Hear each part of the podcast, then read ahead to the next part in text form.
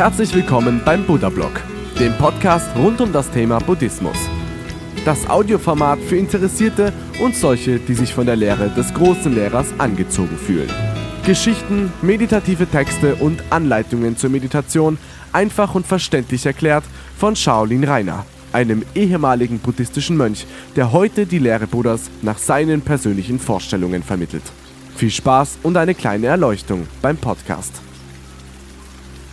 Buddha Blog Podcast Folge 117 Buddhismus im Alltag, Achtsamkeit im täglichen Leben. Hallo und willkommen bei Buddha Blog, meinem Podcast mit Werten und mit tiefergehendem Inhalt. Dein Kanal für buddhistische Themen, Achtsamkeit und Meditation. Ich bin Shaolin Rainer und ich freue mich sehr, dass du da bist.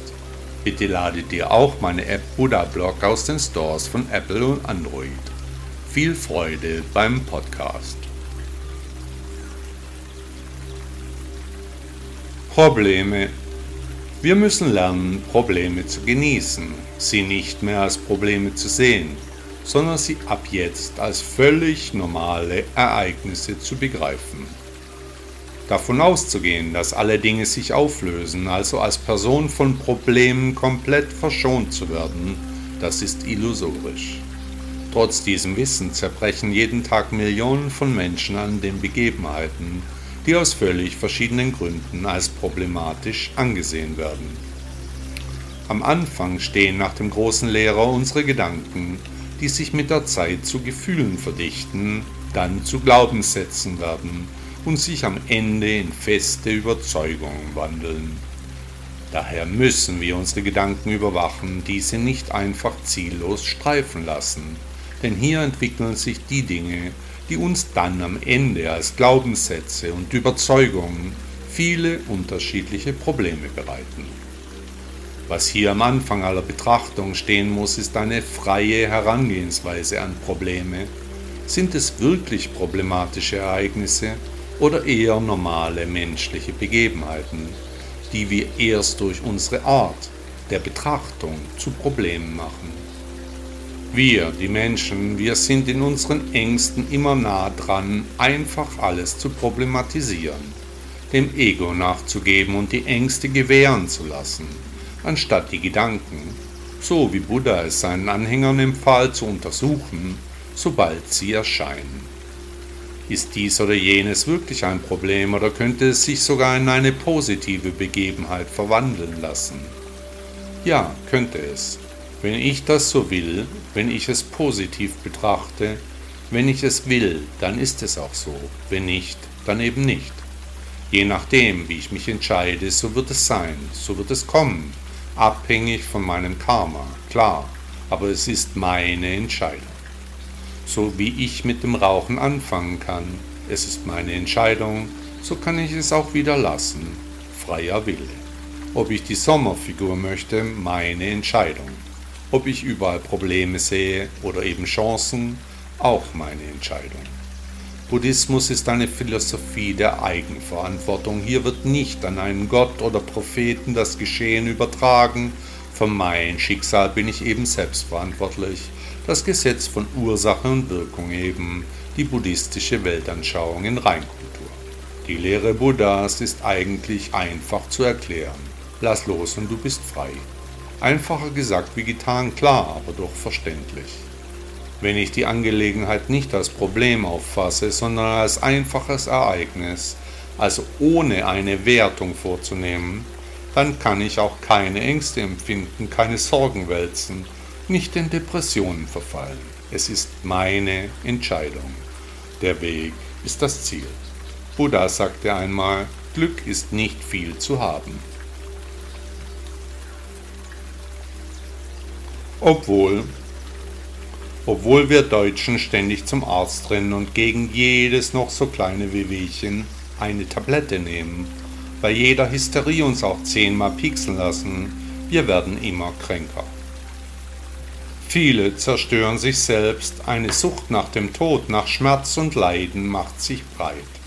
Vollgefressen, vollgesoffen, dicht bis unters Dach, dabei sich selbst anlügend, so ist der letzte Anker eben Almosen für das eigene Ich annehmend, Die Selbstlüge ist Mode geworden.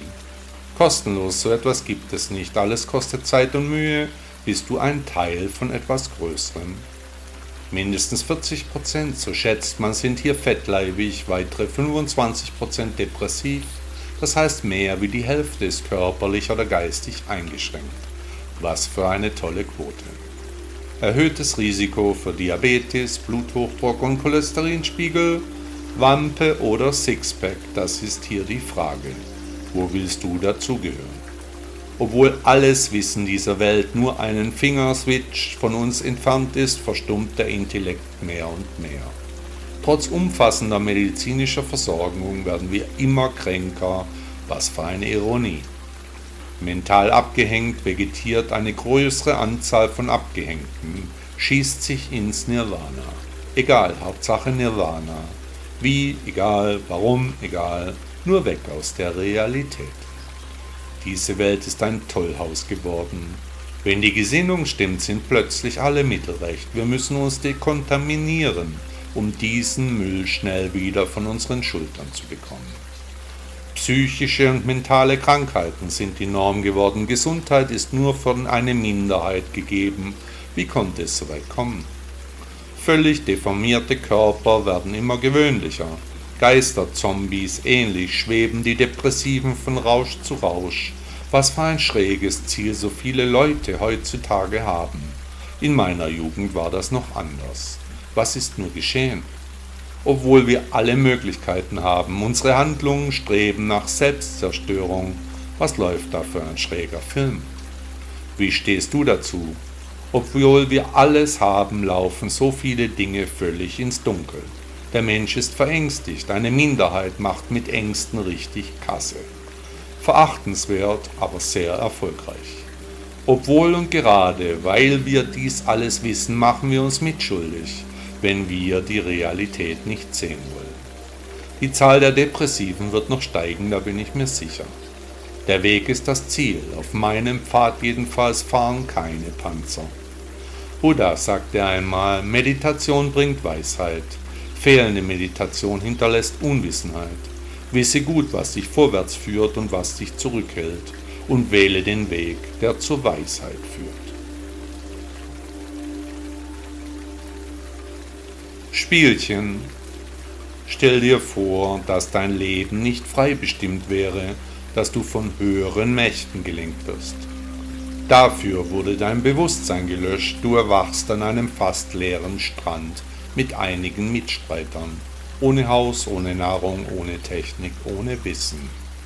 Neben dir erwachen noch einige andere Menschen, keiner weiß, wie er oder sie hierher gekommen sind, eine zauberhafte Kulisse, aber irgendwie sehr bedrohlich. Langsam aber sicher kommen die Lebensgeister zu dir zurück, aber noch immer ist die komplette Vergangenheit im Nebel, jegliche Erinnerung ist einfach weg. Du wachst am Strand auf. Was nun, wenn du hier bei einem Experiment unfreiwillig mitmachen würdest? Wenn hier andere Menschen dich beurteilen, über dich bestimmen, nach Sendezeit und nach Sympathie, so wie in einer Promi-Show am Strand von irgendwo. Die Spieler können dich steuern, nicht so sanft wie im Privatfernsehen, nein, so wirklich auf Leben und Tod.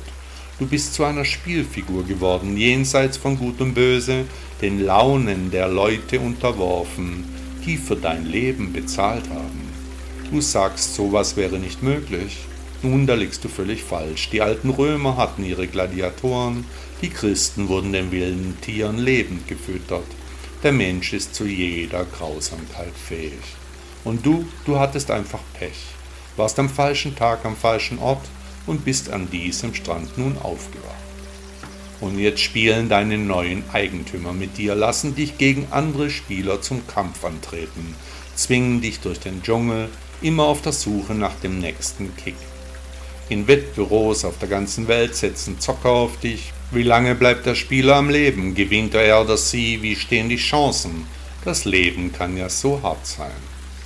So wie in diesem Szenario könnte in nicht allzu ferner Zukunft die Menschheit dem nächsten Kick nachlaufen die Perversion der Menschheit kommt immer auf neue Arten zum Vorschein. Du als Spielfigur, abhängig von den Umständen, ein ungewohnter Gedanke. Aber so ist das Leben eben bereits jetzt, nicht nur in der Zukunft. Wir sind abhängig von den Karten, die uns das Schicksal zuteilt. Wir müssen mit unserem Karma klarkommen, können nicht entfliehen. Was also sollen wir tun? Ich empfehle, dass wir da Dinge harren, die da kommen, denn ändern können wir nichts. Aber um abzuwarten, um das Karma zu würdigen, dazu benötigen wir eine Menge Mut, Durchhaltevermögen und Disziplin. Und es ist nicht so, dass dann das Karma kommt, welches wir uns wünschen. Deshalb sagte Buddha, dass wir nicht wünschen sollen, denn im Wunsch steckt eine 50-prozentige Chance zu scheitern. Der Weg ist das Ziel, nicht der Erfolg oder die Ehre. Es kommt, wie es kommen muss. Buddha sagte einmal, was immer an Schrecken erscheint, es erscheint alles wegen dummer Menschen.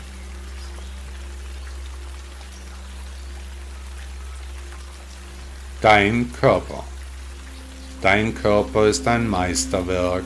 Was der Körper, diese Hightech-Maschine alles kann, ist einfach unglaublich. Schnell und weit laufen, jagen, fischen, ernten, denken. Denken macht das der Körper? Ist da vielleicht mehr Karma dabei, als mir lieb wäre? Ein Meisterwerk. Aber wer war der Meister? Hast du dir die Haut oder Haarfarbe deines Körpers ausgesucht oder das Geschlecht? Nichts haben wir ausgesucht, alles war unser Karma. Angenommen, wir hätten die Möglichkeit, die Haar- und Hautfarbe, das Geschlecht oder sogar die Epoche auszusuchen. Wohl dem, der dir vergilt, wie du uns getan hast. Aber eben ein Meisterwerk, welches zu Staub vergehen wird. Gott ist groß, eine Erleuchtung schwer zu erreichen, zu sehr stören europäische Ideen, das mysteriöse Erwachen des Menschen. Unser Körper kann zerbrechen, explodieren, zerfallen. Es ist eine Frage der Zeit, nicht der Gelegenheit. Wo könnte der Weg liegen? Die Dunkelheit senkt sich wie Blei über unsere Knochen. Menschenkinder sind wir, irritiert und verängstigt schauen die Menschen genau wie die Kinder. Wir können es nicht glauben, das Leben ist endlich, wir alle wissen das. Der Körper ist das Sinnbild davon. Und trotzdem wir wissen, dass der Körper ein Meisterwerk ist, hören wir auf unser Ego und eben nicht auf den Körper. Ja, der Körper wird in seine Einzelteile zerfallen, nichts wird bleiben. Die einzelnen Atome kommen langsam zurück zu ihrer ursprünglichen Form. Was, auch mein Körper? Ja. Wenn wir es so betrachten, ist es schwer zu verstehen, dass nichts übrig bleiben wird, was ich niemals, die anderen, ja, aber doch nicht ich, so ein Blödsinn auch. Nein, kein Blödsinn, einfach Realität. Und Buddhisten sind Realisten, keine Träumer. Es kommt alles so, wie es kommen muss. Der Körper ist ein Wunderwerk, aber eben vergänglich, am Ende dann doch schwach und fragil, zerbrechlich wie ein kleines Stückchen Holz, ohne Gehalt nach dem Entweichen des Ichs. Übrig bleibt nur ein Kadaver, der einst so stolze Körper ist dahin. Die ehemalige Schönheit hat keinen Gehalt mehr, klingt durch das Universum wie eine alte Geschichte, die immer leiser erzählt wird, bis sie dann eines schönen Tages nicht mehr erzählt wird. Solange wir leben, da pflegen wir uns den Körper mit Lotionen und Cremen, mit Seifen und Pulvern, mit Massagen und Bädern. Aber welchen Zweck hat das? Und sind wir uns über unser Tun eigentlich wirklich klar? Ich glaube nein. Das Meisterwerk sollte uns zu denken geben, dann kann die Reise auch nur noch zum Buddhismus gehen. Der Weg jedenfalls ist das Ziel. Buddha sagte einmal, den Körper in guter Gesundheit zu erhalten ist eine Pflicht. Andernfalls können wir unseren Geist nicht stark und klar halten.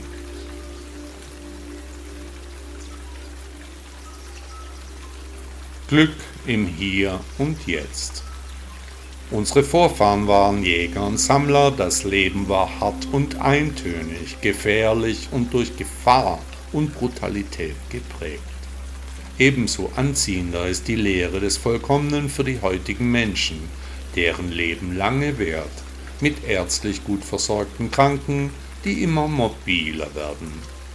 Hier und jetzt sich gut zu fühlen, das erfordert Weisheit, Weitsicht und Disziplin, der asketischen Lehre des Lehrers aller Lehrer zu folgen. Der Frieden, der aus den buddhistischen Lehrreden aus Asien zu uns herüberzieht, der bringt modernen Menschen eine mögliche Lösung, die tiefe Ruhe nach sich zieht. Der meditierende Mann als Sinnbild, abgebildet in Millionen von Statuen, in fast jedem Haushalt steht ein Buddha. Doch was hat der große Lehrer eigentlich gesagt? Welche Lehren ziehen wir Mitteleuropäer aus der Philosophie des indischen Prinzen? Egal wen ich frage, das große Unverständnis fällt sofort auf. Was hat der Typ mich gerade gefragt? Buddha, was der gesagt und gelehrt hat, keine Ahnung. Aber seine Figur bringt Ruhe und Frieden, weshalb sein Abbild auch in jedem Baumarkt in der Dekoabteilung zu finden ist. Aber was hat er denn nun gesagt und wie betrifft es mich? Zuerst einmal sollen wir nach ihm im Jetzt und im Hier leben, denn kein Moment kommt zurück.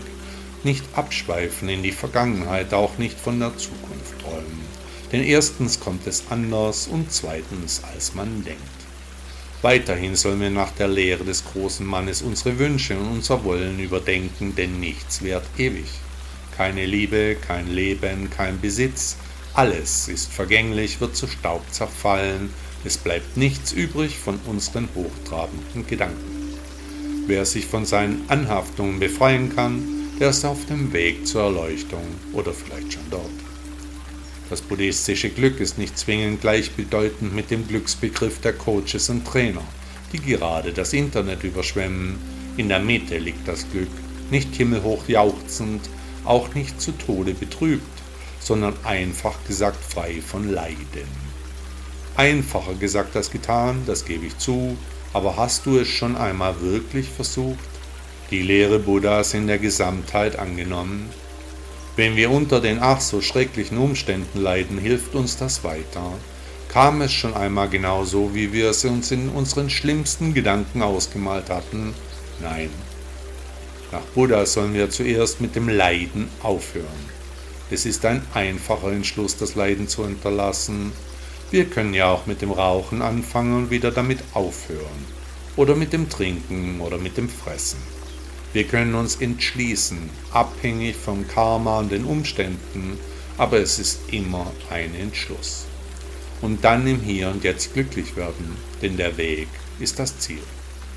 Buddha fragte einmal, was sollte gepflegt werden und was sollte nicht gepflegt werden.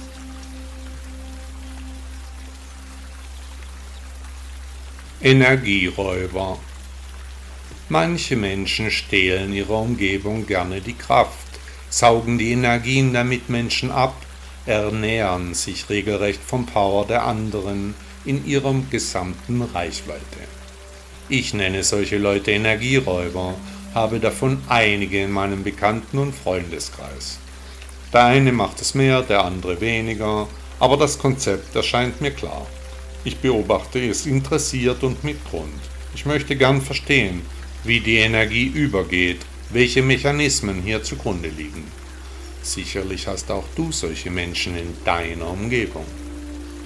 Dem Umfeld die Energie abziehen zeigt sich bei näherer Betrachtung als sehr gängiges Verhaltensmuster, Schließlich fließt zwischen den Menschen immer sehr viel Kraft und einige Personen können eben nicht genug davon bekommen.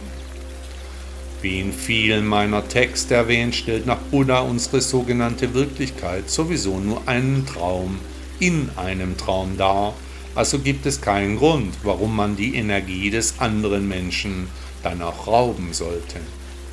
Die Energieräuber unter uns haben ihre Defizite, die sie zu ihren Handlungen treiben, ihnen die Notwendigkeiten vorgaukeln, sich wie Vampire von den Kräften des Umfelds zu ernähren. Denn nur aus einem Notgefühl heraus lässt es sich erklären, dass manche unter uns denken, eben nicht genug zu bekommen. Andere Begründungen für den Energiediebstahl gibt es sicherlich auch, aber das gefühlte zu kurz kommen ist der Hauptbeweggrund für die Handlung der Energieräuber. Bei manchen Menschen ist dieses Verhaltensmuster zum alles bestimmten Inhalt im Leben geworden. Wie aber können wir mit solchen Leuten umgehen? Was ist zu tun, um hier nicht energetisch wie eine Zitrone ausgelutscht zu werden? Was kannst du tun, um diesen Mitmenschen zu helfen? Denn diese Verhaltensmuster bringen eben kein Glück. Zuerst einmal hilft hier nur Ehrlichkeit. Wir müssen die Dinge beim Namen nennen, dürfen die Angelegenheit nicht herunterspielen dann muss jeder Betroffene sich eine Strategie überdenken, die er dann auch durchziehen sollte. Wer fällt dir ein, der oder die ein Energieräuber ist? Wie nahe seid ihr? Willst du versuchen, dem Freund oder Bekannten zu helfen? Ich verwende in solchen Fällen die Spiegeltechnik. Das heißt, ich führe den Betroffenen ihr eigenes Verhaltensmuster vor, welches ich bewusst nachahme. Wichtig ist, das Gegenüber nicht nachzuäffen, sondern hier subtil und klug vorzugehen, dass sonst die Angelegenheit schnell ins Lächerliche abgleitet. Einfach zeigen, wie die ganze Sache bei dir ankommt, nicht mehr, aber auch nicht weniger. Die Gefühlslage darlegen, die Umstände mit einbeziehen, behutsam auf die Umstände hinweisen, das ist es, was ich in solchen Lagen versuche. Wie immer ist festzuhalten, dass auch hier der Weg das Ziel ist. Buddha sagte einmal, es gibt keinen einzigen Menschen, der allwissend und allsehend ist, der behaupten kann, vollständiges Wissen und vollständige Schau zu haben. Das ist nicht möglich.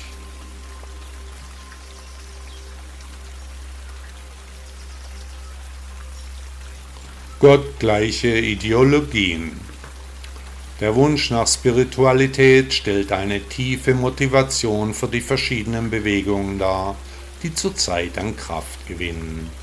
Da der Mitteleuropäer nicht mehr an Gott glaubt und die gewachsenen Religionen weitgehend ablehnt, konstruieren die Menschen sich eben neue Weltanschauungen, um die unglaubliche Lehre in sich zu füllen. Damit gehen dann neue Regeln und eine veränderte Moral mit in die neue Gesellschaft, die häufig bei eher traditionell eingestellten Bürgern zu Irritationen führt. Immer öfter wird dann die bevorstehende Apokalypse beschworen. Wenn nicht dies oder jenes gemacht würde, dann wird selbstverständlich als Konsequenz die Welt untergehen. Mit dem Verlust von Glauben ist eine Orientierungslosigkeit ausgebrochen, die ohne Beispiel scheint. Früher, da war alles so einfach. Da gab die Kirche die Richtung vor. Aber seit diese in der Bedeutungslosigkeit zu versinken droht, erscheinen die Menschen ohne Führung, mit wenig Halt, eben im spirituellen Nebel stochernd. Hier setzen die apokalyptischen Ersatzreligionen nun an. Wir werden alle sterben, wenn wir nicht ihren Führern folgen werden. Wenn sich eine Person einmal zu einer solchen Ersatzreligion bekannt hat, dann ist es fast unmöglich, ihn oder sie hier von anderen Lösungen zu überzeugen. Zu sehr sitzt der Komplex, dass man sich doch dann nicht geirrt haben kann. Über die Jahrhunderte gab es immer wieder Fälle von derartigen Pseudoreligionen, die dann die Mitglieder instrumentalisiert und verheizt haben. Generell ging es den Führern nie um die Sache an sich, sondern immer nur um die dazugehörende Macht die mit einer aus dem System herausgehobenen Stellung verbunden ist. Wer der Lehre Buddhas zugetan ist, der lässt sich aber nicht so einfach blenden, empfahl doch Buddha immer wieder seinen Anhängern, dass diese hinter die Kulissen blicken sollten, keinesfalls alles glauben dürften. Von Buddha ist sogar überliefert, dass er vorschlug, nicht einmal ihm selbst zu glauben, auch keinen Lehrern, schon gar keinen Büchern und der eigentliche Gründer des Shaolin-Tempels China, so wie wir es heute kennen, der Mönch Bodhidharma, erklärte gar, dass alle Worte nutzlos seien. Hinter die vielen kleinen Besonderheiten im täglichen Leben zu kommen, ist schon schwer genug. Die großen Lügen zu überblicken erscheint fast unmöglich. Und was wir nicht immer angelogen werden, Gier, Hass und Verblendung beflügeln viele Mitmenschen in unglaublicher Weise.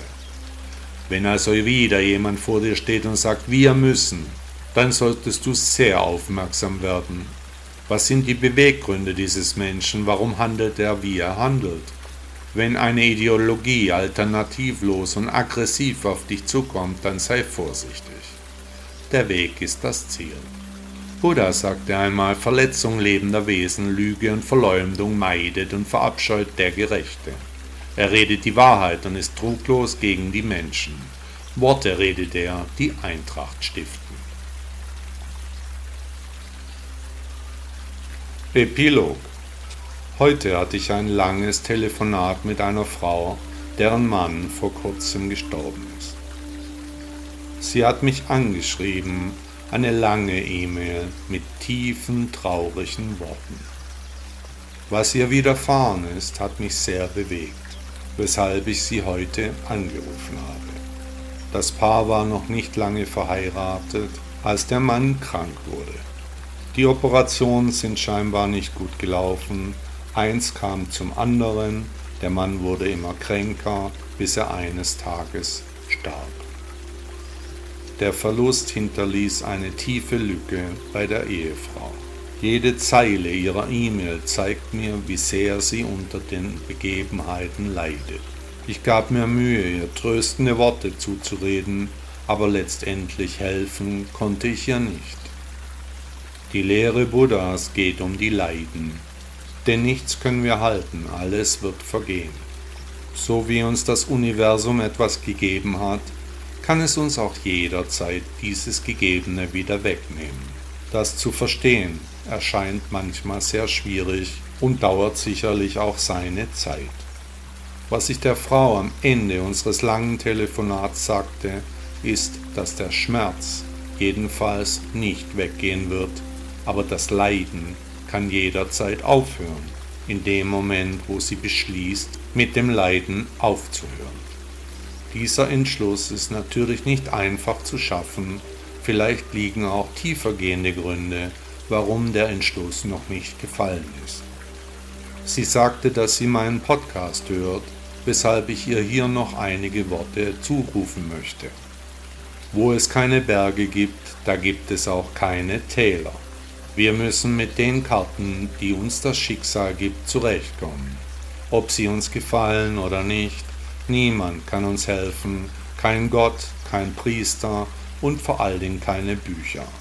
Was uns aber helfen kann, das ist die Lehre Buddhas, die Philosophie des indischen Prinzen, der vor zweieinhalbtausend Jahren die Lehre der Leiden geschaffen hat, damit wir uns von den Leiden befreien.